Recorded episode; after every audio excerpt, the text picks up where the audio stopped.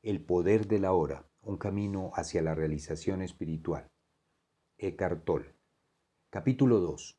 La conciencia, el escape del dolor. El origen del miedo. Usted mencionó el miedo como parte de nuestro dolor emocional subyacente básico. ¿Cómo surge el miedo y por qué hay tanto en la vida de las personas? ¿Cierta cantidad de miedo podría ser simplemente autoprotección saludable? Si yo no temiera el fuego, podría poner la mano en él y quemarme. La razón por la que usted no pone la mano en el fuego no es por miedo, es porque sabe que se quemará. No necesita el miedo para evitar el peligro innecesario, solo un mínimo de inteligencia y de sentido común. Para estos asuntos prácticos es útil aplicar las lecciones aprendidas en el pasado. Ahora bien, si alguien lo amenazara con fuego o con violencia física, podría experimentar algo parecido al miedo. Se trata de un retirarse instintivo del peligro, pero no es la condición psicológica del miedo de la que estamos hablando aquí. La condición psicológica del miedo está divorciada de cualquier peligro inmediato, concreto y verdadero. Se presenta de muchas formas. Incomodidad, preocupación, ansiedad, nerviosismo, tensión, temor, fobia, etc.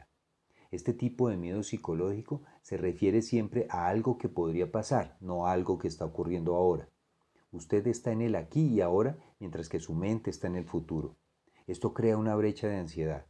Y si usted está identificado con su mente y ha perdido el contacto con el poder y la simplicidad de la hora, esta brecha de ansiedad será su compañera permanente. Usted puede siempre hacer frente al momento presente, pero no puede manejar algo que es solo una proyección de la mente. Usted no puede hacerle frente al futuro. Por otra parte, mientras esté identificado con su mente, el ego gobernará su vida, como he señalado antes. Por su naturaleza fantasmal y a pesar de los elaborados mecanismos de defensa, el ego es muy vulnerable e inseguro y se ve a sí mismo constantemente amenazado. Ese a propósito es el caso incluso si el ego exteriormente aparece muy seguro de sí mismo. Ahora bien, recuerde que una emoción es la reacción del cuerpo a su mente. ¿Qué mensaje del ego está recibiendo el cuerpo continuamente? ¿El falso ser elaborado por la mente? Peligro, estoy amenazado. ¿Y cuál es la emoción que genera este mensaje continuo? Miedo, por supuesto. El miedo parece tener muchas causas. Miedo a una pérdida, miedo al fracaso, miedo a ser herido, etc. Pero en últimas, el miedo es el miedo del ego a la muerte, a la aniquilación. Para el ego, la muerte está siempre a la vuelta de la esquina. En este estado de identificación con la mente, el miedo a la muerte afecta todos los aspectos de su vida. Por ejemplo, incluso algo aparentemente tan trivial y normal como la necesidad compulsiva de tener razón en una discusión y hacer ver que el otro está equivocado, defendiendo una posición mental con la que usted se ha identificado, se debe al miedo a la muerte. Si usted se identifica con una posición mental, en el caso de estar equivocado, su sentido de sí mismo basado en la mente se siente seriamente amenazado con la aniquilación. Así que usted, como el ego, no puede estar equivocado. Estar equivocado es morir. Se han hecho guerras por esto e innumerables relaciones se han roto. Una vez que usted ha dejado de identificarse con su mente, que tenga o no tenga razón no influye en su sentido de usted mismo para nada. Así que la necesidad forzosamente compulsiva y profundamente inconsciente de tener la razón, que es una forma de violencia, no aparecerá.